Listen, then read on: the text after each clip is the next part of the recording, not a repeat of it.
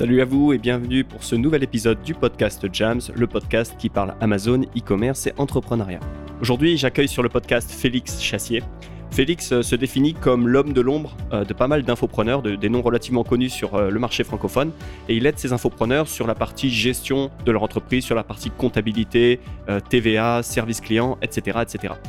Félix vient de s'associer avec Julien Novak-Bourgoin, qui était passé d'ailleurs sur le podcast Jams, donc c'était l'épisode 9. Si vous vous rappelez, on avait parlé de recrutement, de management d'une équipe distribuée. Donc Félix et Julien s'associent pour lancer un service d'outsourcing à destination des infopreneurs et des e-commerçants. Et l'outsourcing, c'est quelque chose dont on entend assez peu parler. On entend beaucoup parler de recrutement pour grandir sur Internet. Il faut recruter une équipe, recruter une équipe distribuée. C'est quelque chose qui fonctionne, mais bon, il y a quand même pas mal de douleurs associées au recrutement, euh, le process de recrutement et puis derrière les, les process de, management. On en a parlé euh, avec Julien donc dans l'épisode 9 du podcast Jams. Et à côté de ça, on entend donc assez peu parler d'outsourcing. Donc dans cet épisode, on va vraiment mieux comprendre ensemble ce que c'est que l'outsourcing, donc ce qui s'appelle l'externalisation en français. Et donc la question aujourd'hui à laquelle on va répondre, c'est outsourcing versus recrutement. Quand est-ce que c'est judicieux de recruter quelqu'un en interne dans son équipe et quand est-ce que c'est judicieux au contraire d'aller outsourcer une partie de ses activités? Avant de lancer l'épisode, je me présente. Je m'appelle Sylvain Boutry, je suis vendeur sur Amazon et aussi fondateur de l'agence Jams. Donc chez Jams, on accompagne, on aide des entrepreneurs, des entreprises à vendre plus sur Amazon. On vous donne les clés, les outils pour vraiment tirer pleinement parti de l'opportunité Amazon. Donc je vous donne rendez-vous sur jams.fr pour avoir un peu plus d'infos. Ça s'appelle jamz.fr. Ces derniers temps, il y a de plus en plus de gens qui m'approchent en me demandant si je vais proposer des formations. Et donc la réponse est oui, euh, c'est quelque chose qui est dans les cartons. Alors je ne vais pas proposer de formation très générique pour commencer Amazon et partir de zéro, etc. Au contraire, je vais plutôt chercher à proposer des formations très spécifiques sur des sujets euh, plus avancés. Et donc pour être tenu au courant de tout ce qui va sortir, je vous invite à rejoindre la newsletter JAMS, donc à l'adresse suivante jamz.fr slash email. Ça s'appelle jamz.fr slash email. Aussi une courte mention de notre sponsor Retail Arbitrage Flipping. Donc Retail Arbitrage Flipping, c'est un fournisseur de produits retail arbitrage, mais c'est aussi un prep center, c'est-à-dire un centre de préparation dans lequel ils réceptionnent, préparent, étiquettent vos produits et envoient les colis directement dans les entrepôts Amazon. Pour avoir plus d'infos, je vous donne rendez-vous sur retailarbitrageflipping.com. Donc ça s'appelle Retail Arbitrage Flipping avec 2 P et un G à la fin.com. Voilà pour l'intro, on lance l'épisode. Je vous souhaite une excellente écoute de ma conversation avec Félix Chassier sur tout ce qui touche à l'outsourcing.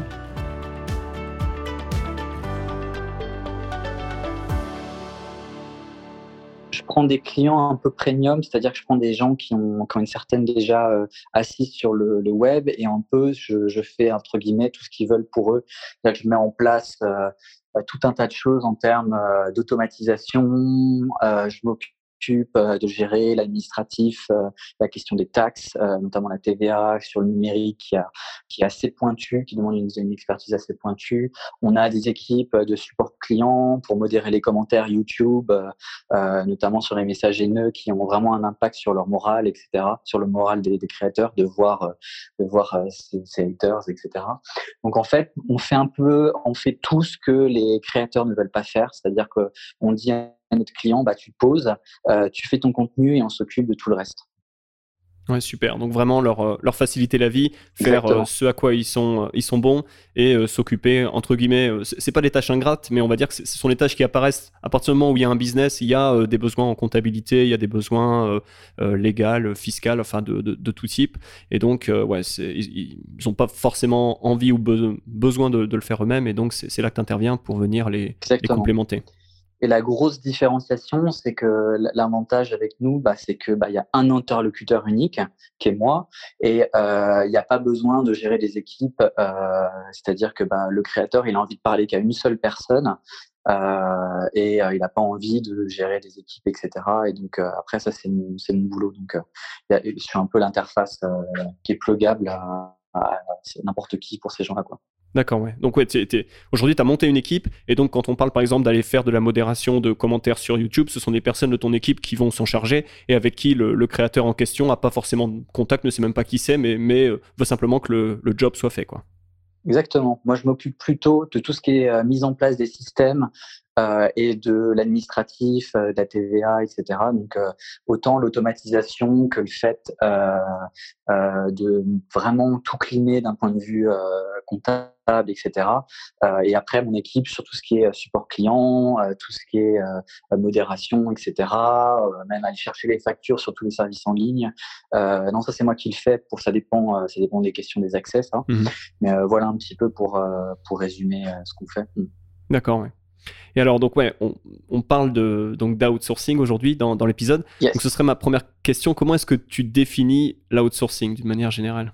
Bah, c'est, assez simple en fait, c'est le fait euh, d'externaliser euh, des tâches euh, en dehors de son, de son entreprise. c'est faire la concession entre guillemets, le faire aussi le deuil de, entre guillemets, d'embaucher des gens pour, euh, euh, c'est une autre façon de le définir, c'est-à-dire que euh, bah, l'outsourcing, c'est faire le deuil de bah, d'avoir des salariés pour ces tâches-là et de se reposer sur des personnes de confiance qui vont justement effectuer toutes ces tâches qui vont être outsourcées, quoi, qui vont être externalisées et euh, finalement aussi de son cerveau. Quoi. C'est, euh, c'est, euh, on sait qu'il il y a quelqu'un qui le fait, qui le fait bien, c'est fait, etc. Tac, on n'a plus à y penser. on, on, envoie entre guillemets enfin, ça se résume à une ligne comptable de, du paiement qui est fait et on n'a pas, évidemment, qu'on peut vérifier le, travail, etc. Mais je veux dire, ça, c'est un peu la vision qu'on a de, de, de l'outsourcing. Ouais, vraiment simplifier, alléger pour la personne, pour que cette personne puisse se concentrer bah, sur les choses sur lesquelles elle est, elle est forte, et typiquement euh, créer plus, faire grandir le business. Et donc, ouais, en ayant, on va dire, la, confiance que euh, bah, cette partie-là euh, n'est pas négligée, au contraire, est gérée, donc que ce soit voilà, support client ou, autre. c'est intéressant que tu parles de, de deuil. Mmh ouais, qu'elle soit, que, cette partie-là soit autonome et tourne toute seule. Donc c'est vraiment ce qui, quand on outsource, euh, l'objectif c'est de se dire que le truc tourne euh, tout seul euh, au bout de voilà d'un certain d'un certain délai qui peut être de, plusieurs semaines. Quand on, est, on sait que le truc fonctionne et voilà, c'est qu'il n'y a pas besoin de s'en occuper. Mmh. Ouais, c'est intéressant du coup parce que tu vois moi quand j'ai commencé à grandir et il y a un moment bah en tant qu'e-commerçant, je pouvais plus être l'homme orchestre qui fait absolument tout, euh, du support client à la compta, au marketing, etc. Enfin, tu vois bien comment, comment on, démarre, mais au bout d'un moment, on, tape vite les limites de, bah, de, de, ce qu'on est capable de, sortir et de produire en tant qu'entrepreneur.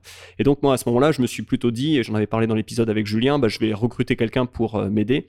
Là, l'outsourcing, c'est différent parce que quelque part, tu recrutes un, service, un prestataire de service, qui lui, derrière, va faire le management. Et donc, euh, comme on disait, tu n'as pas cette, partie de, gestion d'humain et de management à faire où le process de recrutement c'est simplement euh, entre guillemets tu cliques euh, sur un bouton pour acheter le, service et derrière euh, le service est rendu. Mais, mais c'est ça la différence finalement entre recruter quelqu'un et faire appel à un service d'outsourcing. Exactement ouais. C'est vrai qu'on pense pense souvent par défaut au fait de recruter mais c'est mais c'est un peu aussi au, je dirais la faute à l'outsourcing elle-même c'est que bah il y a assez peu d'acteurs euh, euh, qu'on connaît et qui sont qui ont une réputation, qui sont fiables, etc. Donc par défaut, comme on ne connaît pas forcément cette cette dimension-là, on va plutôt d'emblée penser à recruter. Mmh mais on va voir de toute façon ensemble qu'il y a des cas où c'est beaucoup plus intéressant de recruter et dans d'autres c'est beaucoup plus intéressant d'outsourcer justement. Oui, Ouais, complètement. On va, on va parler de, ça. J'aimerais juste revenir sur quelque chose que tu disais. Tu vois, quelque part, tu parlais qu'un entrepreneur devait faire le deuil euh, de monter une équipe s'il décide de, prendre la, route de, l'outsourcing.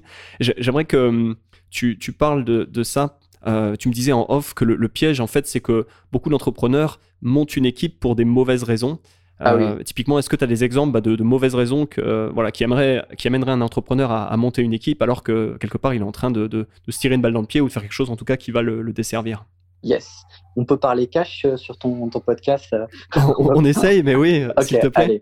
Bah, en fait, c'est assez courant de voir des gens qui recrutent pour de mauvaises raisons, c'est-à-dire que souvent, c'est des, raisons qui sont inconscientes. Hein. Mais euh, par exemple, euh, une mauvaise raison de le faire, c'est euh, pour l'ego, c'est-à-dire je crée, je je, recrute pour entre guillemets avoir l'ego de me dire que j'ai une équipe pourquoi Souvent, bah, quand tu es seul dans ton, dans ton activité, personne te prend au sérieux en fait. C'est-à-dire que quand tu parles de quand tu parles de ce que tu fais autour de toi, les gens, qu'est-ce qui te renvoie à la figure? Ils te renvoient le fait que t'es pas que ton truc c'est pas sérieux, même si tu fais beaucoup d'argent. Hein, mmh C'est pas dépendant de l'argent que tu fais. C'est dire même si tu dis combien tu gagnes, etc. Machin, ça sera jamais sérieux aux yeux de certaines personnes parce que t'as pas les locaux, t'as pas les salariés, t'as pas les machins, euh, tu coches pas, tu voilà, tu, tu coches pas certaines cases qui sont dans l'inconscient collectif. Et donc, qu'est-ce qui se passe? C'est que euh, ça dépense très souvent ton environnement, mais certains, certains entrepreneurs se retrouvent avec une espèce de pression inconsciente, euh, par exemple pour prouver à leurs parents que leur projet est sérieux ou je sais pas quoi, ils se disent il faut que, euh, il faut que euh, bah, j'ai une vraie boîte quoi. Ouais ouais c'est ça. Voilà, je crée une vraie boîte. On a, le, le, type avait construit une fausse boîte. Exactement. Ce qui, je pense, est une mauvaise raison. après, si c'est conscient, si c'est conscientisé, c'est-à-dire qu'on sait que c'est important pour nous euh, d'impressionner ses parents et que pour ça, on est prêt à, euh, entre guillemets, payer un coût euh, supplémentaire, un coût supplémentaire en termes d'énergie, en termes de temps. si, en fait, le modèle d'outsourcing se révélait plus intéressant, ben, il n'y a pas de problème. Il faut juste, à mon avis, être conscient de pourquoi on choisit de recruter plutôt qu'à sourcer ou l'inverse, euh, et pas que ça soit des raisons par défaut, euh, comme on peut voir souvent. Mmh Complètement. Et du coup, c'est la question suivante. Euh, quand ce, besoin euh, se fait sentir, on se rend compte bah, qu'on n'arrive plus à faire tout ce, qu'on a à faire et qu'on se dit bon bah est-ce que je recrute ou est-ce que j'outsource euh, Comment est-ce qu'on peut prendre sa décision? Quels sont les critères qu'il faut regarder? Enfin comment comment tu un entrepreneur peut, peut réfléchir à la question et prendre derrière la bonne décision, sachant que l'outsourcing c'est pas la, la, réponse à tous les coups. Donc comment est-ce qu'on réfléchit à voilà outsourcing versus recrutement? Alors déjà euh, déjà, ça dépend de quel, euh, de quel profil l'entrepreneur est. Est-ce que c'est l'entrepreneur qui est seul ou c'est euh, la, la, PME, etc. Donc, si on part de l'entrepreneur qui est seul, je pense que la, la principale chose à se demander, c'est est-ce que j'ai besoin de quelqu'un qui, à long terme, va avoir des responsabilités importantes c'est-à-dire que euh, est-ce qu'on souhaite la première question qui est contre-intuitive à se poser, c'est se demander euh, à un horizon de trois ans, euh, est-ce qu'on a besoin d'un directeur en fait, de quelqu'un qui prend qui prend des décisions, qui est capable de prendre des décisions sur le business, etc. D'avoir un, je dirais un, poste un peu stratégique? Si c'est pas le cas, pour moi, il n'y a pas d'intérêt à, recruter en interne. C'est-à-dire que vraiment, je vois l'avantage de recruter, c'est le fait euh, qu'avec le temps, quelqu'un va pouvoir assumer de plus en plus de responsabilités et euh, finalement arriver à un poste qui a des décisions, euh, à des décisions stratégiques sur le business.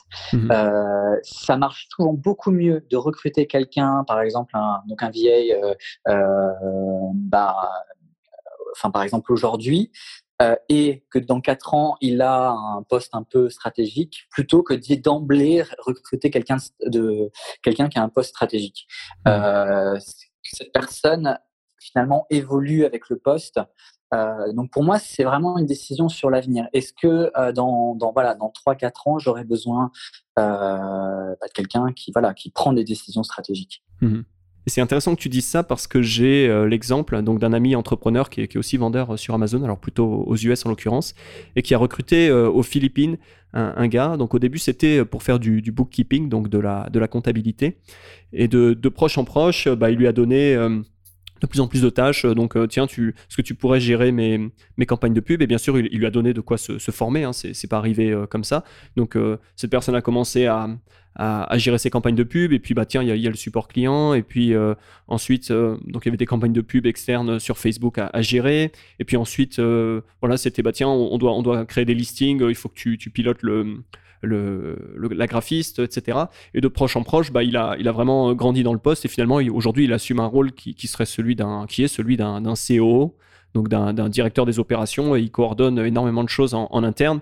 Et c'est vrai que le, fait, bah, que, comme tu viens de l'expliquer, qu'il, ait commencé euh, on va dire, par la petite porte, je ne sais pas si c'est vraiment le, bon terme, mais en tout cas qu'il ait un, historique long dans l'entreprise, qu'il ait vu petit à petit beaucoup de choses et qu'il ait comme ça cet historique avec le avec l'entrepreneur, bah il y a, une, vraiment une, compréhension euh, euh, mutuelle qui s'est mise en place, une confiance et du coup bah, la, personne euh, excelle vraiment dans, son, son, boulot et aujourd'hui bah il, voilà sans, lui le, le, business irait beaucoup moins bien et il a un vrai poste.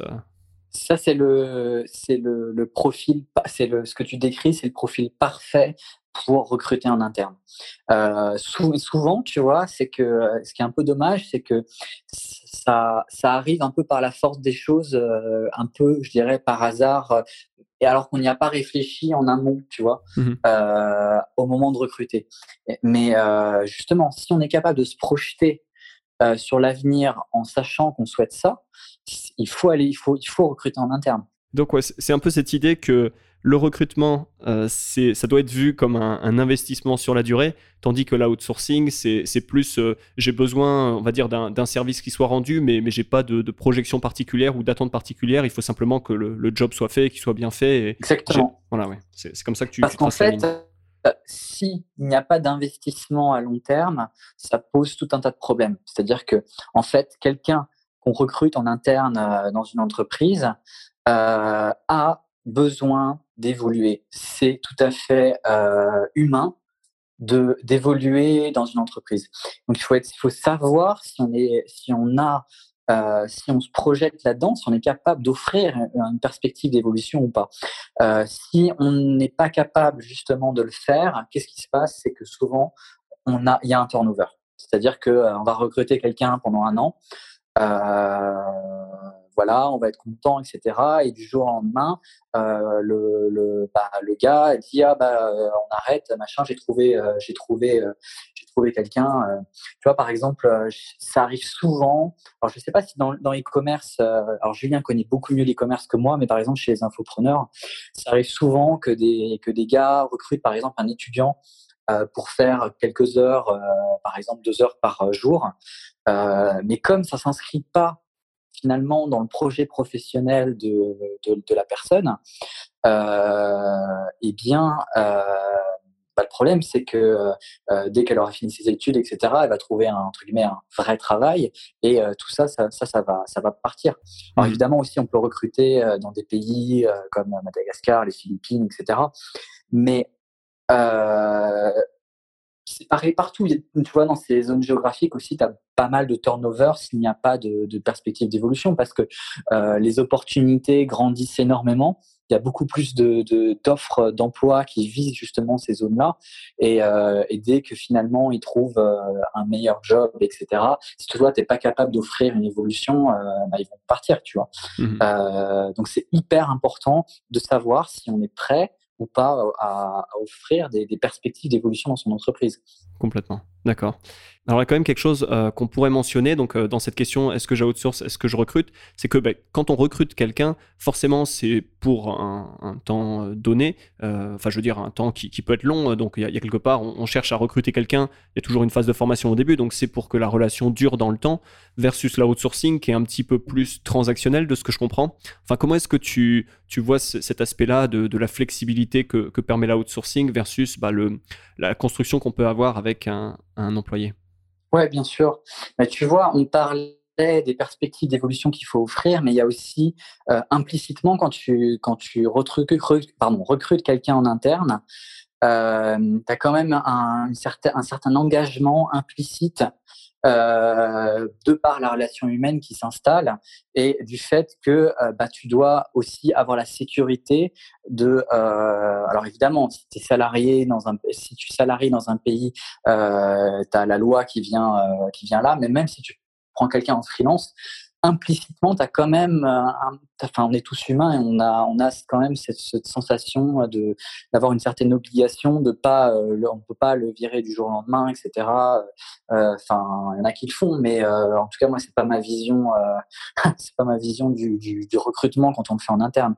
Il y a, on est, enfin, il y a toujours cette part où, bah, on il y a un engagement et euh, bah, est-ce qu'on est-ce qu'on veut assumer ça, tu vois? Euh, Ça, ça dépend euh, de la sécurité financière, bah, de la de, de, de, l'entrepreneur, du projet, etc. Donc, par exemple, quand on est quand on est un, petit entrepreneur qui commence à faire ses, je sais pas moi, ses 2000 euros de bénéfices, etc. Euh, on n'a pas encore la, peut-être la sécurité de se dire qu'on est prêt à, s'engager implicitement avec quelqu'un, tu vois. Mmh euh, alors que quand quand on est dans, une PME, par exemple, ça, là, on entre, dans, des, euh, dans des problématiques qui sont assez différentes en termes d'outsourcing et de recrutement. D'accord. Et typiquement, qu'est-ce qui change euh, sur cette question recrutement versus outsourcing quand on est une, euh, une PME ou une, ETI, enfin une boîte qui est, plus grosse versus un, entrepreneur? Bah, déjà, là, on n'est plus dans euh, déjà une, enfin, une, PME déjà une certaine sécurité financière et peut déjà envisager finalement le coût de l'investissement dans des, euh, dans des gens de manière beaucoup plus euh, sereine, etc. Donc la problématique de l'outsourcing, euh, de l'enjeu, commence à, à, se transformer. C'est-à-dire que, à mon avis, là, on est plus dans un rapport où, pour se demander si on outsource, il faut voir si les tâches ont sont standardisables et ont été standardisées, définies, etc. C'est-à-dire que euh, c'est moins le cas forcément quand on est un, petit entrepreneur. Euh, par exemple, quand on est une, PME, qu'on a des process clairs sur des tâches, euh, on suit le process, ça fonctionne, etc., etc. Il n'y a pas finalement un, finalement des, soit une décision stratégique, soit le besoin de louer un espace mental au-delà de la force de travail. C'est ça qui change. Euh, c'est-à-dire que, à mon avis, recruter un recruter entre guillemets un salarié ou quelqu'un en interne, il faut le voir non pas simplement comme euh, finalement le fait qu'on est, euh, on recrute entre guillemets de la, force de travail, c'est plus que ça. C'est-à-dire que c'est l'intérêt, c'est aussi d'avoir une capacité à gérer tout un tas d'imprévus et finalement beaucoup plus de projet qui demande de l'espace mental. C'est-à-dire que la personne est focus uniquement sur toi et a la capacité euh, d'assumer un certain nombre euh, de projets qui demandent l'espace mental, alors que l'outsourcing, euh, bah justement, c'est pas le cas. Là, tu vas plutôt chercher quand tu es, euh, quand es, bah, quand es DRH, bah, si tu outsource, tu vas chercher à prendre des tâches dont tu sais que les process ont été déjà faits et euh, tu vois un intérêt en termes de flexibilité, c'est-à-dire que tu prends un par exemple, tu prends un prestataire, tu sais, euh, tu as un interlocuteur unique. Euh, je pense que pour moi, c'est le, bon process d'outsourcing quand tu, quand, dans, quand tu bosses avec des PME. Parce qu'il y en a qui, euh, entre guillemets, font ramener leurs sous-traitants finalement dans l'organigramme de, de la boîte et euh, ça perd de son intérêt, même si c'est déjà une, évolution, euh, ça perd de son intérêt parce que en fait, dans une boîte, plus le nombre de collaborateurs euh, augmente, plus ça crée des frictions, de la dispersion en termes de d'efficacité parce que euh, chacun ne sait pas forcément qui il doit contacter précisément et le fait de devoir gérer des communications qui viennent de personnes différentes, qui n'ont pas tous les éléments, etc. Ça crée beaucoup, beaucoup plus de friction. Donc quand tu outsources, tu vas chercher plutôt quelqu'un, euh, bah, où il y a euh, finalement une centralisation unique, c'est telle, personne qu'on contacte et après ils font leur entre guillemets leur tambouille en interne. Donc en termes de flexibilité, ça permet euh, le fait euh, bah, qu'il n'y a pas euh, les mêmes engagements que si tu salarié, évidemment, tu vois, ou aussi même si tu prends des gens ou que tu, qui doivent entre guillemets évoluer sur le long terme, mais aussi ça permet de réduire le nombre de personnes qui sont dans ton projet et donc éviter la, dispersion de toutes les équipes, etc. Donc pour moi, ça a vraiment un intérêt si tu as des, process qui sont euh, qui tournent et qui sont standardisés. Oui, je comprends. Et ça, tu vois, ça me fait penser ce que tu disais par rapport à recruter, avoir quelqu'un en interne, et tu parlais typiquement de, devoir assumer des responsabilités, gérer les imprévus et on va dire euh, être relativement créatif euh, sur le poste même et, être capable de le faire évoluer, d'aller amener des, tu vois, des nouvelles directions dans la boîte, amener des nouvelles idées, etc. Donc vraiment être, être force de proposition, tandis que l'outsourcing, c'est quelque chose qui est cadré et finalement il y a une sorte de, de responsabilité du résultat. On est là pour obtenir un, un résultat de manière prévisible et entre guillemets, on veut pas, on veut pas trop en entendre parler. Enfin, on a une personne, un, interlocuteur en cas de besoin, mais on n'est pas là pour, euh, vraiment manager, gérer et, euh, et, aller dans le détail sur, euh, ce, périmètre de tâches. Ouais, c'est ça. Et suivant les postes de ton entreprise, bah, il y a des postes dans lesquels euh, tu as plutôt besoin d'une force de travail seule. Et donc, je pense que c'est plus intéressant d'outsourcer. Ou tu as, et des tâches, des, des, postes pardon, qui nécessitent plus la combinaison de deux ou même certains postes qui nécessitent même uniquement de la gestion, bah, de la gestion et c'est l'espace mental. Quoi. Mmh Complètement. Alors, euh, j'ai une question qui est plus spécifique au, e-commerce. Euh, est-ce qu'il y, a des choses, des, tu vois, des postes ou des, zones dans le e-commerce qui sont relativement faciles à, outsourcer et tu vois, des, choses qui enfin, seraient propres au e-commerce par rapport à d'autres canaux comme, je sais pas, l'infoprenariat, puisque c'est ce que tu connais, ou d'autres business models comme une SaaS ou... Est-ce qu'il y a des choses dans le e-commerce euh, qui sont faciles à outsourcer? euh, l'avantage du e-commerce comparé à l'infoprenariat, c'est que je pense que euh, les process sont beaucoup plus similaires euh, d'un e-commerçant à l'autre. Et donc, ça facilite le fait d'outsourcer. C'est-à-dire que bah, quand tu fais du Amazon, j'imagine, corrige-moi si je me trompe, mais bah, l'interface d'Amazon quand même reste, reste la même, etc. les outils sont, restent, sont assez communs. Euh, et les choses à faire, euh, finalement, sont assez similaires en termes de, euh, de, de gestion des stocks, gestion des reviews, euh, en termes même bah, de la publicité, par exemple, sur, sur Amazon ou autre. Donc, les process sont beaucoup plus faciles à, à délimiter que les infopreneurs. Il y en a un qui va utiliser Podia, l'autre ClickFunnels, machin, etc. Donc, c'est, donc, je pense que c'est un, bah, c'est un avantage pour le e-commerce de faciliter l'outsourcing. Euh. Oui, complètement. Donc euh, sur Amazon, c'est clair qu'il y a une seule interface seller centrale euh, qui est la même pour tous les e-commerçants et comme tu le dis, les, les process sont les mêmes. Et j'imagine après, tu vois, de, la même façon, tu vois, si tu formes une personne de, ton équipe à, gérer un, un e-commerce, bah, elle sera capable de gérer tous les e-commerce. Pareil pour un Shopify. Donc il y a peut-être des variations d'une plateforme à l'autre, mais globalement c'est des petits deltas et, après euh, voilà d'un client à l'autre euh, on est sur euh, le même genre de tâche le même voilà le même environnement et donc ouais je comprends que ça soit quelque chose qui soit relativement standardisé d'un business à l'autre finalement.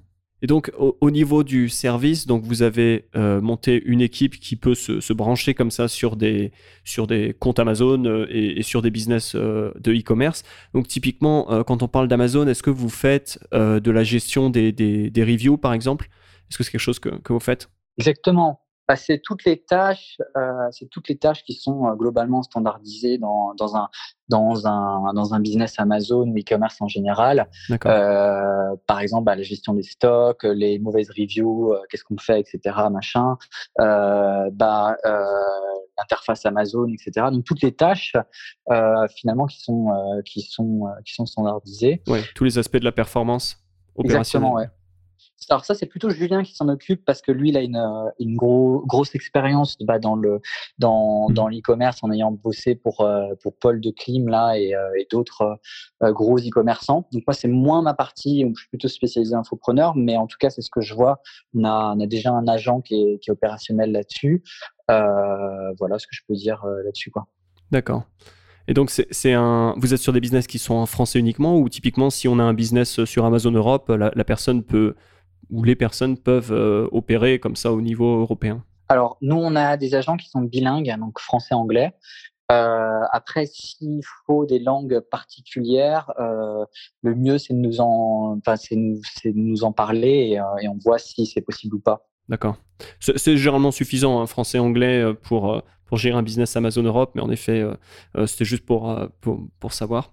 Et, du coup, la, communication, donc si on travaille avec vous, si, moi je vous donne mon compte Amazon, comment ça se passe? Je, je, parle avec l'un d'entre vous, mais je parle jamais avec l'agent, c'est ce qu'on disait, ou comment, comment ça se passe au jour le jour avec de, travailler avec vous, tout simplement?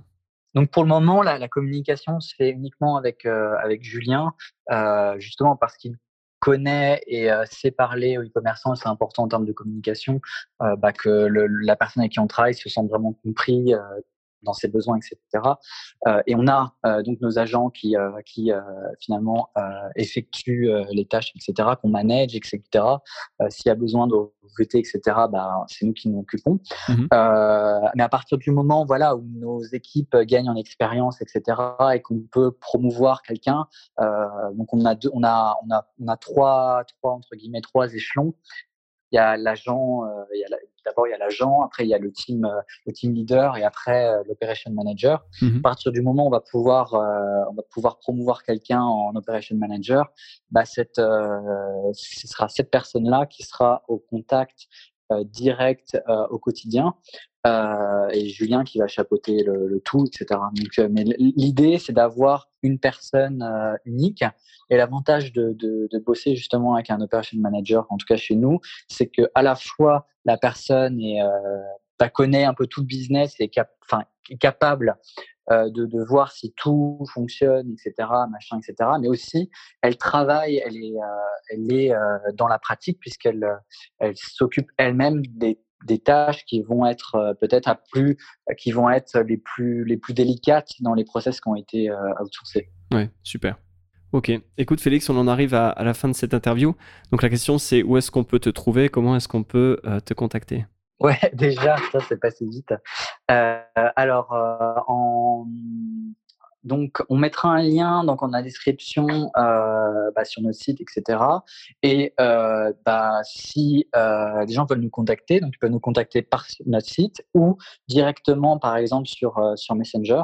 donc, moi, je réponds sur Messenger. On mettra aussi le lien si des gens veulent plutôt discuter avec nous.